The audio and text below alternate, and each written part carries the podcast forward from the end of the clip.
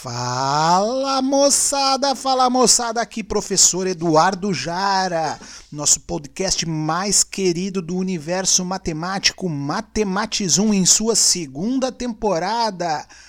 A matemática e a Covid-19. E hoje estamos no episódio 6.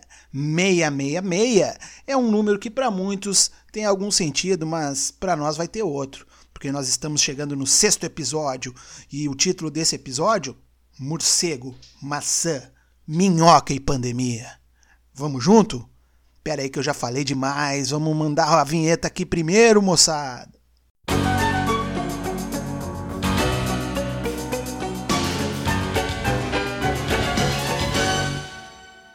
Eita, que coisa linda, cara. Eu não sei se vocês fazem a dancinha aí também, mas eu não me controlo.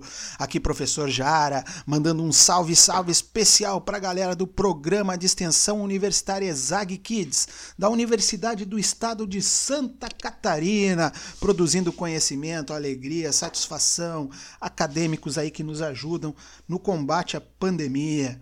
E hoje nós vamos falar o seguinte: morcego, minhoca maçã. O que, que isso aí tem a ver com Isaac Newton, com a pandemia? Então, no episódio número 6, Morcego, Maçã, Minhoca e Pandemia, nós vamos falar sobre como a matemática nos ajuda a entender todo esse fluxo que vem acontecendo aí de crescimento exponencial.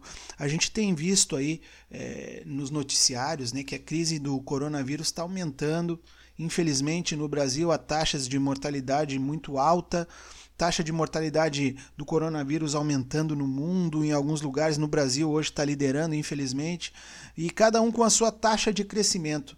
E é sobre isso que eu queria falar um pouquinho hoje aqui. Nosso podcast hoje vai falar da taxa de crescimento do número de casos, taxa de mortalidade, taxa disso, taxa daquilo que toda hora aparece aí nos noticiários. E isso tem uma ligação muito grande com a matemática, porque todas essas taxas são baseadas em números, os números podem ser representados em gráficos, para quem está acompanhando aí os noticiários, está vendo toda hora, todo dia, né, é, semanalmente informando aí os gráficos, a taxa média de variação e tal. Ao acompanhar aqueles gráficos, é importante saber que, matematicamente falando, a gente consegue criar funções matemáticas que vão se assemelhar àqueles gráficos. Aqueles gráficos que a gente vê, normalmente colocam lá barrinha, sobe e desce a barrinha e tal, colunas verticais.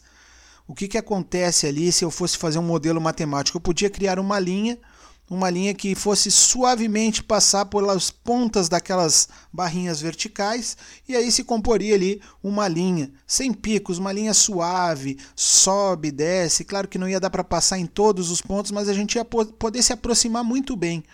Isso podia ser feito, por exemplo, a partir de um polinômio. Polinômio é uma função que envolve lá a variável x elevada a um expoente inteiro a 0 x na n mais a 1 x na n menos 1 mais 3 pontinhos a n menos 1 x mais a n. Eu, eu podia fazer um, uma descrição aqui mais assustadora de um polinômio, mas quando vocês trabalham lá, por exemplo, a parábola x ao quadrado, ali eu já tenho um polinômio. ax ao quadrado mais bx mais c, aquela fórmula de Bhaskara, vocês estão encontrando as raízes de um polinômio. Pois bem, eu posso aproximar essas curvas a partir de uma função polinomial. E claro, dependendo do número de sobe e desce que eu quero fazer nessa voltinha aí, maior vai ser a potência que eu vou colocar nesse meu polinômio. Por exemplo, o x ao quadrado, ele pode, ele vai ter só uma concavidade, para cima ou para baixo. O x ao cubo pode ter duas concavidades. O x na quarta pode ser por exemplo, o, se a gente fosse modelar lá um camelo, a, a corcunda ali do camelo, né, e que vai sobe e desce, sobe e desce, imagina ali que a gente vai então fazer o contorno do perfil de um camelo, que vão ter duas concavidades ali viradas para baixo. À medida que eu estou subindo a primeira, o primeiro calombo lá do, do camelo, ele vai subindo a umas taxas cada vez menores, até chegar no topo da corcunda desse camelo aí, e nessa corcunda, nessa corcova, Lá em cima eu vou ter. Imagina que se a gente fosse colocar uma reta tangente a essa corcova do camelo, essa reta tangente ia ser horizontal ao plano do chão, onde tem as patas do camelo. E aí a gente diz que ele tem com uma taxa zero de crescimento. Então subiu na corcova, tem uma taxa inclinada. E aí, quando chegou lá em cima, chegou numa taxa, uma, uma reta tangente paralela ao chão, com inclinação zero. E aí vai começar a descer essa, essa corcova aí. Começou a descer, então são taxas negativas. E chegou lá embaixo, no meio, entre as duas corcovas, tem uma corcova lá embaixo ali, como se fosse um U que vai ser a taxa horizontal mais um zero ali. E essas taxas, essa inclinação da reta tangente na corcova do camelo que eu estou falando, em termos matemáticos a gente chama isso de derivada. A derivada ela nos dá a taxa de inclinação de uma reta tangente tangente a, a, a uma curva. Então a gente estava falando num gráfico de crescimento. Esse gráfico de crescimento vão ter retas tangentes. E da onde que surgiu essa ideia de reta tangente? Quem bolou isso aí, moçada, foi um cara aí que foi chamado de Sir, Sir Isaac Newton. Não é fácil ser Sir, hein? Quem é Sir lá? O Paul McCartney, o John Lennon, né? Só as grandes feras aí, o o, o, Stephen Hawking não quis ser Sir. Ele pegou e mandou enfiar isso aí lá no buraco, no buraco de minhoca. E a minhoca, né, onde é que tem a minhoca aí? Você sabe que a ideia aí do coronavírus falam que foi um morcego, né, que, que atacou e tal, e que nasceu lá no morcego. Pois você sabe que já teve uma pandemia uma vez aí, e a pandemia aconteceu lá em 1666, 666. Eu falei no 666 lá no início. Por quê? Porque em 1666 o Sir Isaac Newton teve que sair da sua universidade e foi desenvolver toda a teoria lá do cálculo diferencial e integral. E o cálculo diferencial, ele teve a grande sacada quando ele foi comer uma maçã porque ali é onde ele morava é uma área de muita maçã, eles tomam cidra lá, muita cidra com maçã e tal, e comendo a maçã, lá de dentro saiu uma minhoquinha. E aquela maçã ali ela tinha sido mordida por quê? Por um morcego. E dentro daquele mordida do morcego foi que a minhoquinha se criou ali. Então a o morcego mordeu a maçã e lá de dentro saiu uma minhoca e essa minhoca o, o Newton ficou muito curioso, ele não mordeu a maçã, tá? Ele não pegou lá a pandemia na época lá, ele não foi afetado pela peste negra, mas ele viu a, a, a minhoquinha rebolando, cara. Rebolando ali na mão dele, porque ele botou na palma da mão aquela minhoquinha e ele pensou naqueles gráficos matemáticos que ele estava estudando e falou: "Poxa, essa minhoquinha parece aqueles meus gráficos e ela tá rebolando com uma taxa aqui que eu poderia calcular se eu colocasse uma reta tangente ao rebolado da minhoca. Então, o rebolado da minhoca deu origem à taxa de variação instantânea, a taxa de variação instantânea do rebolado da minhoca. E foi a partir disso que o Sir Isaac Newton começou a pensar em termos de derivada, como a inclinação da reta tangente a uma curva.